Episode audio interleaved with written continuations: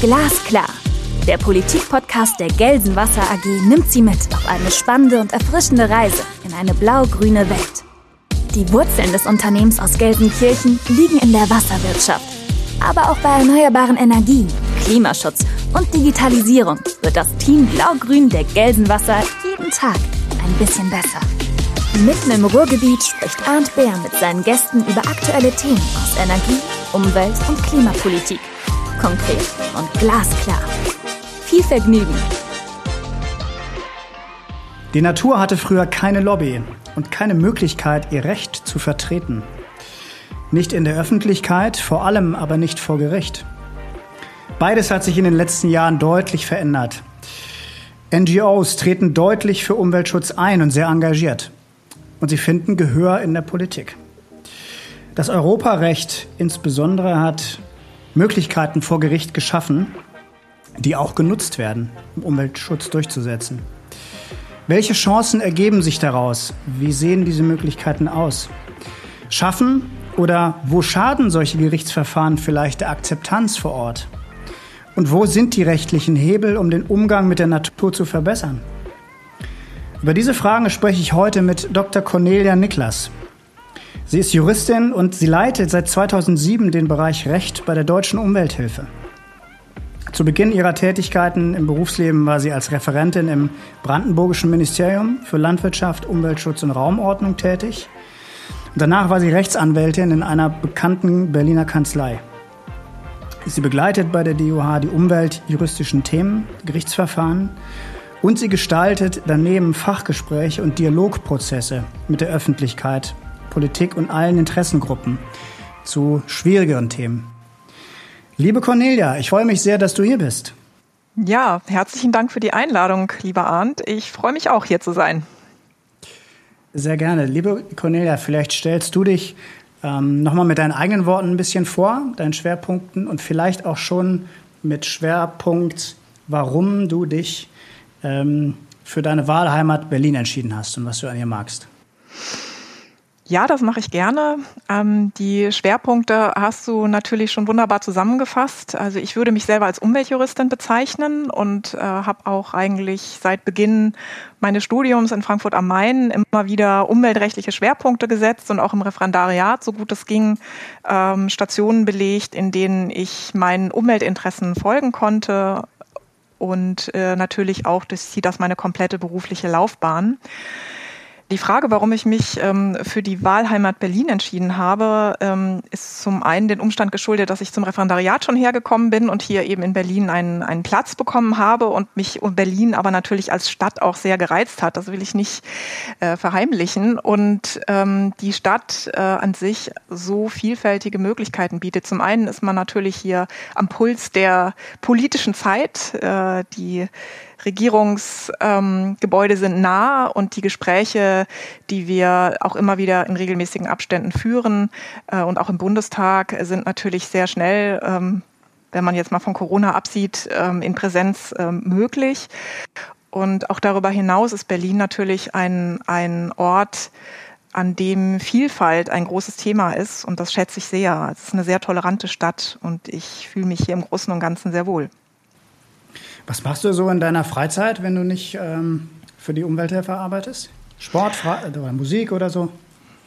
Also in meiner Freizeit äh, bin ich gerne sportlich unterwegs. Ich habe jetzt tatsächlich während der Corona-Pandemie das Tischtennisspielen wieder entdeckt, was man natürlich oh. äh, überall ähm, äh, neben diversen Spielplätzen machen kann. Und das ist auch ähm, einfach eine, eine, schöne Freizeitbeschäftigung, habe ich wieder ähm, festgestellt.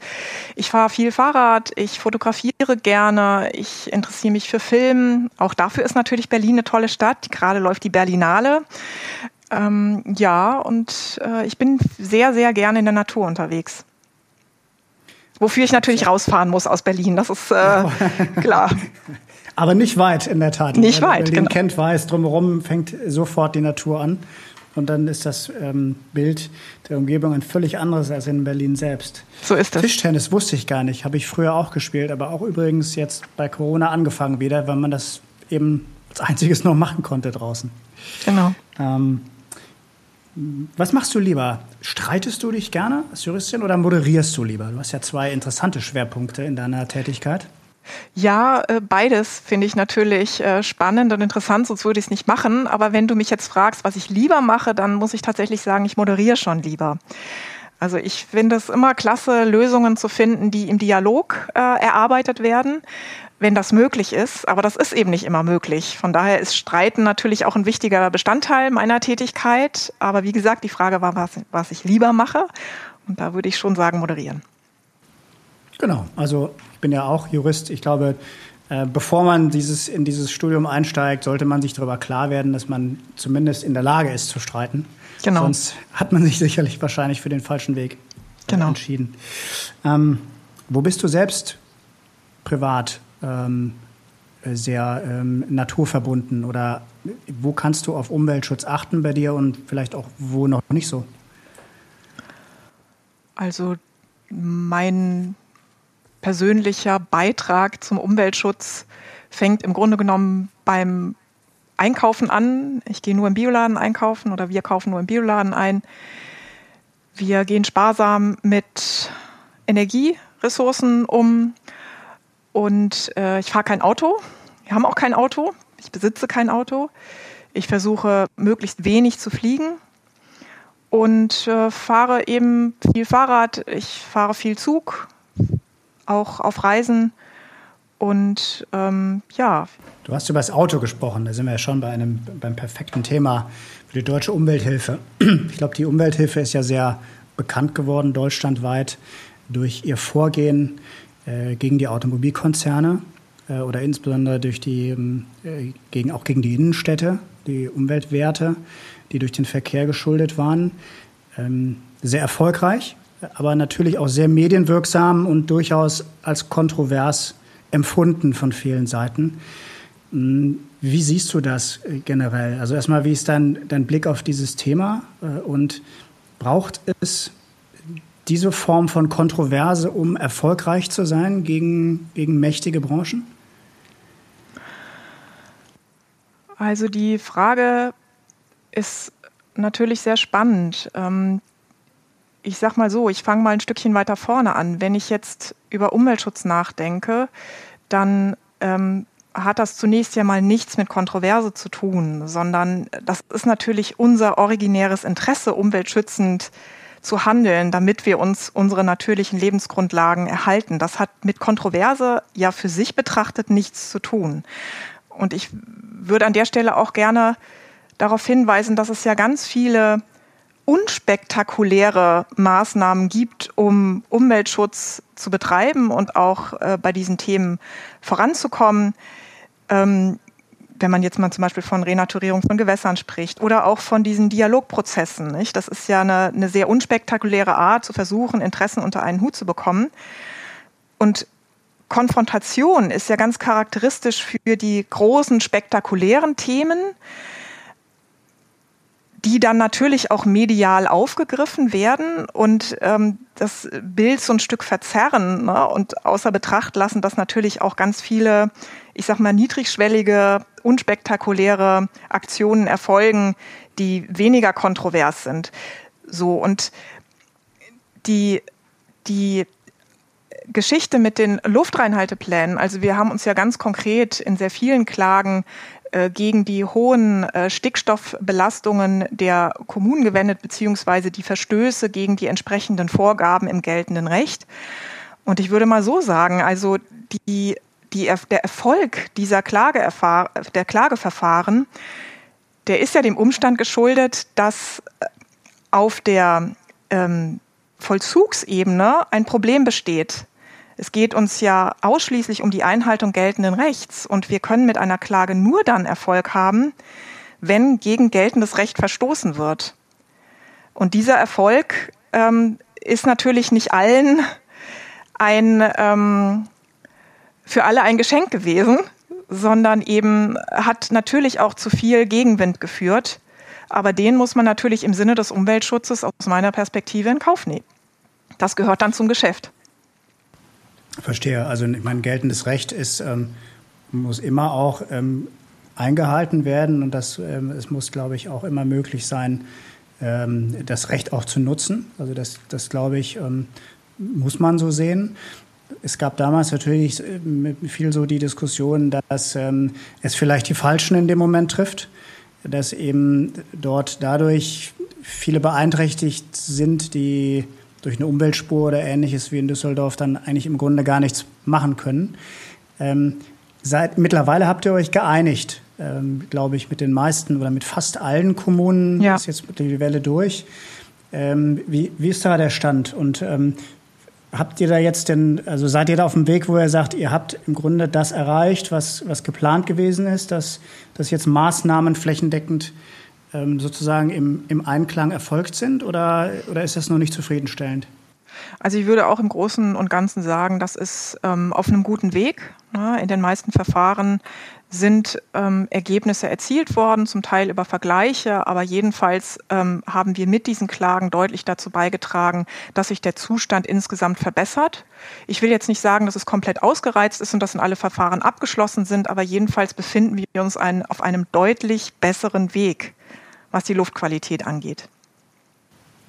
Kannst du vielleicht noch ein, zwei Sachen zur, zum juristischen Hintergrund sagen? Also die, es geht ja schon im Wesentlichen darum, dass auf europäischer Ebene eben Maßnahmen getroffen werden, die dann vor Ort nicht richtig umgesetzt oder im Bundesrecht nicht richtig umgesetzt werden. Ist das zu stark verkürzt oder kann man das so sagen, dass wir im Grunde Regeln treffen in Europa, die dann am Ende nicht konsequent in den Ländern umgesetzt werden? Stark verkürzt kann man das so sagen, ganz genau. Nicht? Also ähm, wir haben die europarechtlichen Vorgaben, die ins nationale Recht umgesetzt werden und die dann auf der Umsetzungsebene scheitern, dadurch, dass eben Grenzwerte teilweise flächendeckend überschritten werden.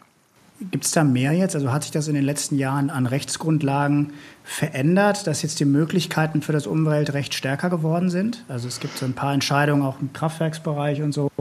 Oder war das immer schon so oder schon länger so und ist einfach ähm, nicht so konsequent umgesetzt worden?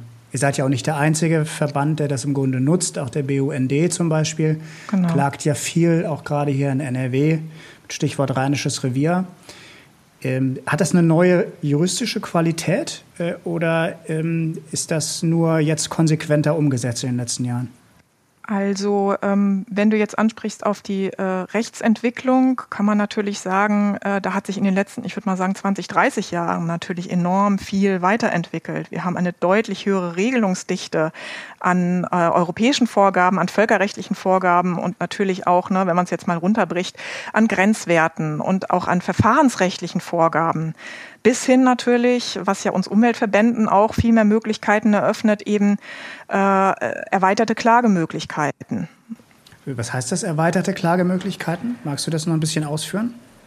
Also ähm, ich habe natürlich jetzt speziell das Umweltrechtsbehelfsgesetz im Blick, das ja den Umweltverbänden seit Ende 2006, also das Umweltrechtsbehelfsgesetz ist Ende 2006 in Kraft getreten und es äh, gibt eben den anerkannten ähm, Umweltverbänden die Möglichkeit, umweltrelevante Behördenentscheidungen gerichtlich kontrollieren zu lassen. Und das, was sie eben von Individualrechtsklagen ähm, unterscheidet, ist eben, dass die Verbände kein Subjekt, keine subjektive Rechtsverletzung geltend machen müssen, sondern eben, um das jetzt mal salopp zu sagen, im Interesse der Umwelt klagen können. Was man allerdings auch dazu sagen muss, ist, dass die äh, Klagemöglichkeiten nach dem Umweltrechtsbehelfsgesetz natürlich von Voraussetzungen abhängig gemacht sind, schon was die Anerkennung der Umweltorganisationen selbst betrifft. Und äh, das ist also kein Selbstläufer. Ne? Man muss also über ausreichende Sachkompetenzen verfügen. Man muss ähm, na, natürlich entscheiden, äh, entsprechende äh, Satzungszwecke verfolgen. Man muss mindestens drei Jahre bestehen und eben auch ähm, demokratisch organisiert sein, zum Beispiel. Ne? Also diese, diese Klagemöglichkeiten sind auch schon, was die Anerkennung angeht, an äh, Voraussetzungen geknüpft. Mhm. Wir haben in den letzten Tagen relativ viel über das Urteil des Bundesverfassungsgerichts gesprochen äh, in der Branche und auch bei uns im Unternehmen, weil das politisch sehr starke Wellen geschlagen hat. Ähm, ich bin jetzt selbst kein Verfassungsrechtsexperte, aber dieses Urteil hat ja durchaus eine neue Qualität egal wie man es jetzt liest. Es ist von verschiedenen Gruppen auch ein bisschen anders, anders interpretiert worden, aber ich glaube, Einigkeit besteht darin, dass so diese generationenübergreifende Denke ähm, und äh, auch die, die Konkretheit im Einfordern von Klimaschutz ähm, ganz neu sind. Wie siehst du dieses Urteil? Naja, um es zusammenzufassen, würde ich das schon als Paukenschlag bezeichnen. Also es ist eine, eine bahnbrechend wichtige Entscheidung für den Klimaschutz und möglicherweise auch darüber hinaus. Aber vielleicht zunächst mal zu der Entscheidung selber. Ähm, das Bundesverfassungsgericht hat es sich ja nicht einfach gemacht mit dieser Entscheidung. Ne? In einer über hundertseitigen Abhandlung werden die wissenschaftlichen Erkenntnisse zum Klimawandel ausgewertet und es wird im Ergebnis ja festgestellt, dass das Klimaschutzgesetz der Bundesregierung in Teilen verfassungswidrig ist. Und zwar deshalb verfassungswidrig ist, weil es eben die Grundrechte der jungen Beschwerdeführer, die es ja überwiegend waren, nicht ausreichend für die Zukunft gesichert sind. Und das ist natürlich ein Novum. Ähm, ein Novum, ich kann dazu gerne auch gleich noch ein bisschen mehr sagen. Ein Novum ist auch, das finde ich auch absolut betonens- und bemerkenswert, dass ähm, Artikel 20a des Grundgesetzes als äh, justiziable Rechtsnorm ähm, bewertet wird. Wir haben das ja vorher immer als eine Staatszielbestimmung ähm, bezeichnet und das Bundesverfassungsgericht sagt an der Stelle auch nicht, dass es sich dabei um ein einklagbares Grundrecht handelt. Aber ähm, der Artikel 20a Grundgesetz äh, begründet eine Verpflichtung des Staates, Klimaneutralität zu erreichen. Es zieht also, das Gericht zieht Artikel 20a bei der Auslegung der Freiheitsgrundrechte heran und leitet daraus eben eine Verpflichtung des Staates ab und sagt sehr wohl, dass dieser Artikel 20a justiziabel ist und eben auch ganz wesentlich die politischen Entscheidungsräume einschränkt. Und ähm, vielleicht auch nochmal für die ähm, Zuhörenden, die äh, Artikel 20a Grundgesetz jetzt nicht ähm, so auf dem Schirm haben, nicht? Das ist ähm, eine Bestimmung, die den Staat ähm, verpflichtet, eben auch in Verantwortung für die künftigen Generationen die natürlichen Lebensgrundlagen und die Tiere zu schützen, und zwar im Rahmen der verfassungsmäßigen Ordnung durch die Gesetzgebung und dann eben auch nach Maßgabe von Gesetz und Recht durch die vollziehende Gewalt und die Rechtsprechung. Und um das nochmal so äh, zusammenfassend auf den Punkt zu bringen, ähm, das Bundesverfassungsgericht sagt, dass die Gefahr, ähm, die Gefahr, dass wir ab 2030 mit ganz drastischen, sehr erheblichen Grundrechtseinschränkungen zu tun haben, durch das Klimaschutzgesetz eben nicht ausreichend eingedämmt wird und sieht darin eben eine Verfassungswidrigkeit gegen diese Freiheitsrechte, die das Grundgesetz ähm, zur Verfügung stellt oder gewährleistet. Mhm.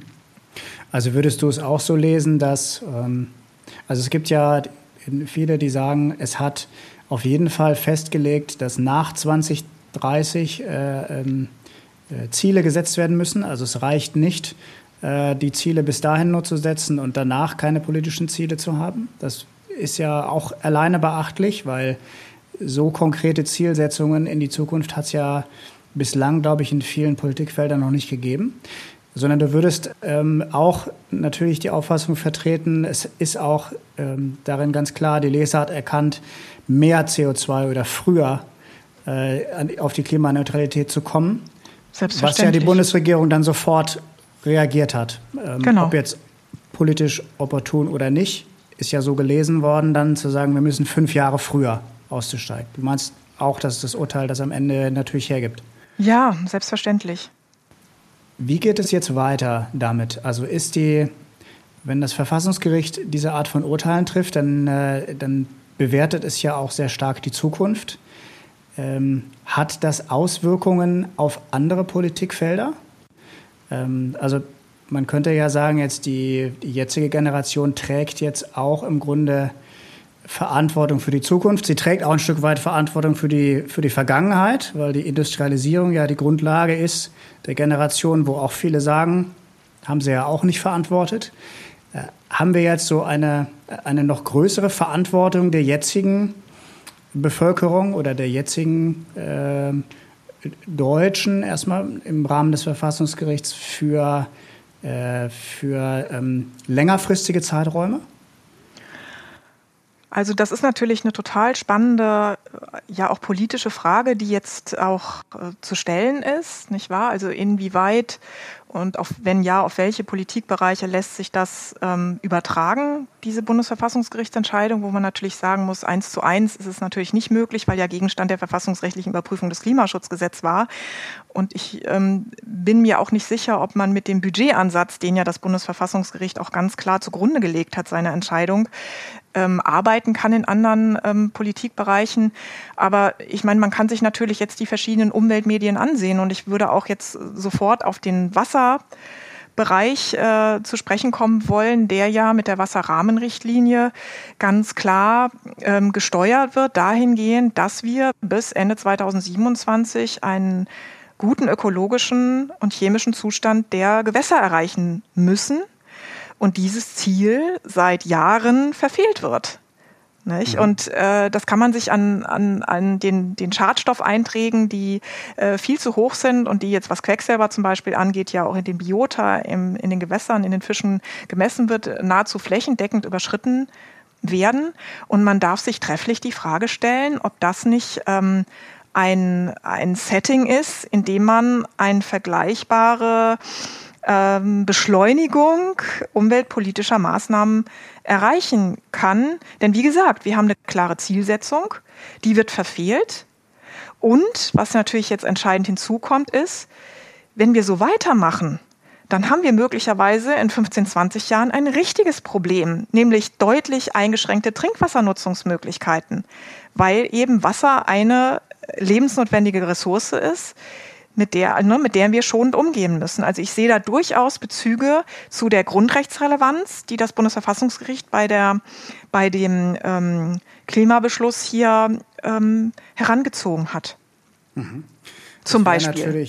Ja, das wäre natürlich ein, äh, ein sehr spannender Bereich, also auch natürlich für eine Gelsenwasser sehr relevant als Bereich. Ähm, die Wasserrahmenrichtlinie ist ja der im Grunde die, die Mutter der Wasserrichtlinien aus Europa, die sich Ziele gesetzt hat, die hm, für die nicht ganz kundigen Zuhörenden ähm, jetzt offensichtlich verfehlt werden und die Ziele nach hinten verlegt werden im, im Rahmen eines ähm, heiß umstrittenen politischen Kompromisses. Auch hier könnte man natürlich sagen, können wir jetzt ganz klar einfordern, dass solche Ziele konkret erfüllt werden müssen und ähm, Pläne dahinter gelegt werden müssen. Ähm, habt ihr oder mal anders, wir, wir haben in der in einer der ersten Folgen habe ich mit Martin Häusling, einem ähm, Abgeordneten der Grünen, äh, gesprochen, der schon sehr lange in Europa kämpft ähm, für eine nachhaltigere ökologische Agrarpolitik. Und ähm, er hat dazu das Folgende gesagt. Äh, man kann jetzt, kann jetzt keiner sagen, äh, das kommt alles sehr schnell und überraschend für uns, sondern man hat es jahrelang ähm, nicht ernst genommen. Man hat jahrelang Scheinlösungen präsentiert und man hat auch jahrelang den, den Bauern erzählt, äh, ihr müsst gar nichts ändern, ihr seid ja so gut, ihr müsst gar nichts ändern, wir müssen das nur besser sozusagen erklären. Äh, und das hat ja dazu geführt, dass in vielen Regionen einfach weitergemacht wurde. Wenn ich mir anschaue, unsere beiden Hauptprobleme in Deutschland mit den Nitrat sind ja zum einen diese sehr viehintensiven Regionen, äh, Beispiel Fechter-Kloppenburg, da hat man ja nicht Mitte der 80er Jahre, als sich das, die Entwicklung ja abzeichnet, hat man nicht gesagt, irgendwann ist aber mal gut. Äh, wir können nicht noch mehr Ställe bauen. Und das andere Hotspot sind die intensiven Gemüsebauregionen, auch teilweise Weinbauregionen, wo man auch zu viel mineralischen Dünger dazugegeben hat, äh, da das Problem verursacht hat. Das Problem hat man lange ausgesessen. Wir haben ja schon mal eine Reform versucht, aber äh, die hat nicht gewirkt oder viel zu wenig gewirkt. Jetzt haben wir einen zweiten Versuch. Ich bin natürlich einigermaßen entsetzt, muss ich ehrlich sagen, wie man jetzt schon wieder trickst. Wir haben auch das der Kommission zur Kenntnis gegeben, dass man erst gesagt hat, na gut, 30 Prozent der Fläche in Deutschland werden rote Gebiete und jetzt hat man in manchen Bundesländern eben mal die Zahl halbiert. Äh, das wird die Kommission sehr genau prüfen, ob das tatsächlich jetzt äh, der Weisheit letzter Schluss ist. Ähm, ich bin sowieso, äh, wenn ich das sagen darf, vom Ansatz her nicht überzeugt, wie das in Deutschland jetzt gemacht wird. Mhm. Äh, wir hätten uns ja gewünscht, das haben wir auch mit der Kommission ganz am Anfang so beredet, dass man wesentlich stärker verursacherbezogen rangeht. Wie siehst du ähm, diesen ganzen Bereich der Landwirtschaft? Die DOH hat sich ja auch sehr stark damit befasst. Wir haben ja auch mal gemeinsam uns stark diesen Bereich angeguckt. Äh, ist das so ein Feld, wo äh, man mit Klagen oder mit, mit härteren Bandagen nur weiterkommt? Also ich sehe es nicht als ein Entweder-Oder, ja, also, äh, sondern eher als ein sowohl als auch. Ne? Mhm. Also äh, Klageverfahren in diesem Bereich sind meines Erachtens auch unumgänglich und wir führen sie ja auch schon. Ähm, aber es braucht genauso auch den Dialog, eben weil wir der Ansicht sind, dass man die Akteure ins Boot holen muss und weil man, weil es natürlich auch eine Chance ist, eine Win-Win-Situation zu kreieren. Wir haben jetzt gerade angefangen in einem kleineren Projekt in Niedersachsen, eben auch, weil das eine, eines unserer ähm, Klageländer ist, sage ich mal salopp, ähm, uns mit ähm, verschiedenen Landwirten an einen Tisch zu setzen und sowohl konventionell agierende Landwirte als auch ähm, Landwirte, die nach ähm, biologischen Maßstäben, biologisch-dynamischen Maßstäben wirtschaften, um quasi die äh, herauszufinden, was ähm, wie denn gewässerschonende Landwirtschaft funktionieren kann. Und es soll quasi ein so voneinander lernender Prozess sein. Das heißt, im Ergebnis würde ich schon sagen, dass wir, wie am Anfang, ähm, wir brauchen beides. Wir brauchen die Verstärkung durch mögliche Klagen, wenn zu wenig passiert. Und wir brauchen auch den Dialog. Lass uns noch mal kurz über den, das Thema Dialog sprechen. Das ist ähm, nicht sehr spannend, weil du dich doch sehr stark äh, dem äh, den Verfahren widmest, die es da gibt. Und ähm, ich glaube, die Formate für Dialog sehr wichtig sind in Zukunft noch. Äh, was ist das, was, was du so machst? Oder was hast du für Erfahrungen, wie man äh, Dialoge in schwierigen Themen, gerade so im Bereich Infrastruktur, am besten aufsetzt? Das ist natürlich ein sehr weites Feld und man kann jetzt nicht eine Blaupause über alle Dialogformate oder über alle äh, Themenfelder legen, die eines Dialoges bedürfen oder wo wir einen Dialog für sinnvoll halten. Ähm, und, das, und natürlich sind die Konfliktfelder auch nicht eins zu eins übertragbar. Ich will mal so sagen, also worum es ähm, natürlich immer geht, ist, ähm, schaffen wir das für ein aus unserer Sicht energiepolitisch und umweltpolitisch sinnvolles Projekt Akzeptanz zu schaffen, ganz konkret vor Ort. Und wie lässt sich diese Akzeptanz erreichen? Und da würde ich auf jeden Fall mal als allererstes sagen, dass es total wichtig ist, die Kommunalpolitik mitzunehmen. Und es ist äh, nicht weniger wichtig, die Bürgerinnen und Bürger vor Ort mitzunehmen und ihnen entsprechende auch Angebote zu machen. Äh, ne, es, es gibt äh, also eine deutlich andere Stimmung, wenn die Bürgerinnen und Bürger vor Ort einen Benefit aus der geplanten, aus dem geplanten Projekt haben, als wenn sie das nicht haben. Das hat sich auch in den Dialogprozessen zu Einzelprojekten, die ich ja durchaus auch begleitet habe, ähm, gezeigt. In einem Fall war das Problem, dass auch die Kommunalpolitik durchaus skeptisch war. Und äh, das ist unglaublich schwierig, da äh, Akzeptanz herzustellen, weil natürlich die Bürgermeisterinnen und Bürgermeister vor Ort die Fürsprecher sind ihrer Bürgerinnen und Bürger. Und wenn da keine Akzeptanz schon auf der Ebene besteht, dann muss man im Grunde genommen einen Dialog gar nicht erst führen. Und das ist natürlich essentiell, dass man da äh, vor Ort auf zu, Zuspruch stößt und dann natürlich im Wege des Dialoges Lösungen zu den Konfliktthemen findet. Und dafür macht man diese Gesprächsrunden ja auch, um die zu identifizieren und dann natürlich auch gemeinsam an Lösungen zu arbeiten, die dann für alle Beteiligten die Situation befrieden und das Projekt realisierbar machen. Das gelingt nicht immer, aber ähm, in Einzelfällen schon. Was sind das so für Themen, ähm, die aus deiner Sicht oder aus der Sicht der DUH dann Sinn machen? Also wie vielleicht noch ein paar Felder, für die ihr euch dann einsetzt im Rahmen der, der Mediation oder des Dialogprozesses? Also auf jeden Fall, da haben wir ja auch einen sehr großen Dialogprozess geführt, ähm, was die Stromnetzplanung angeht. Da hatten wir ein sehr großes Dialogprojekt, der sogenannte Bürgerdialog Stromnetz nannte sich das, den wir ähm, abgeschlossen haben.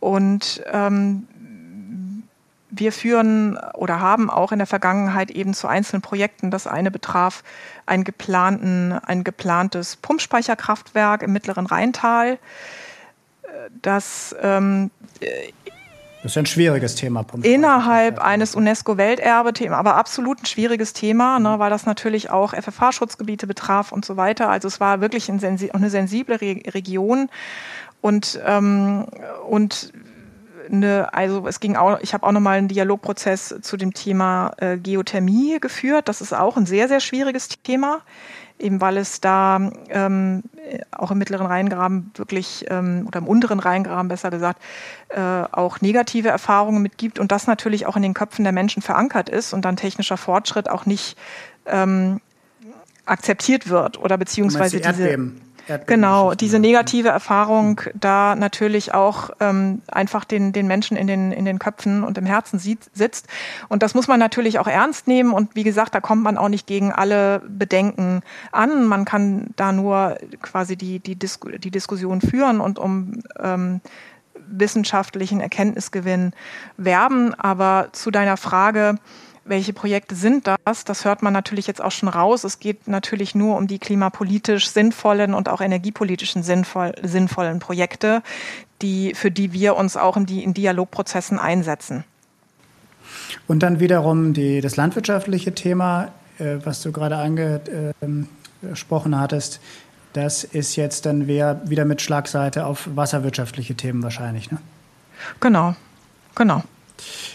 Ist sie, was ist wie würdest du eure Rolle dabei beschreiben? Ähm, ist das, seid ihr da prädestinierter als andere, weil man euch äh, quasi die äh, abnimmt, dass ihr das in einem guten Interesse macht oder dass ihr es im Interesse der Umwelt macht? Oder habt ihr eine besondere, also was, was macht das dann aus, warum man euch dafür mandatiert, wo andere im Grunde gescheitert sind oder wo andere sagen, das bringt nichts, äh, über einen Stromnetzausbau zu sprechen, weil da alle auf den Barrikaden sind. Also ähm, ich bin ja natürlich in die Entscheidungsstruktur nicht eingebunden, aber ich würde mal so sagen, wir verfügen natürlich über eine enorme Expertise in diesen Bereichen und das ist, denke ich, auch ausschlaggebend dafür, dann mandatiert zu werden. Ich will gar nicht ausschließen, dass andere das äh, nicht genauso gut könnten. Ne?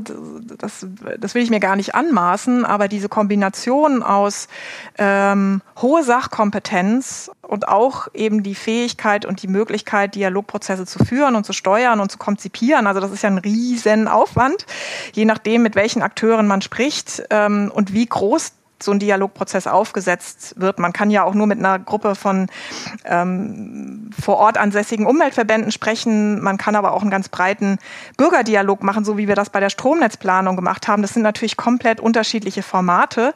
Und äh, das, äh, wir sind da quasi über die letzten Jahrzehnte, kann man ja fast schon sagen, reingewachsen, weil das Thema eben immer spannender wurde und auch festgestellt wurde, spätestens nach Stuttgart 21, dass eben es schwer ist, Projekte gegen die Akzeptanz vor Ort Ort durchzusetzen.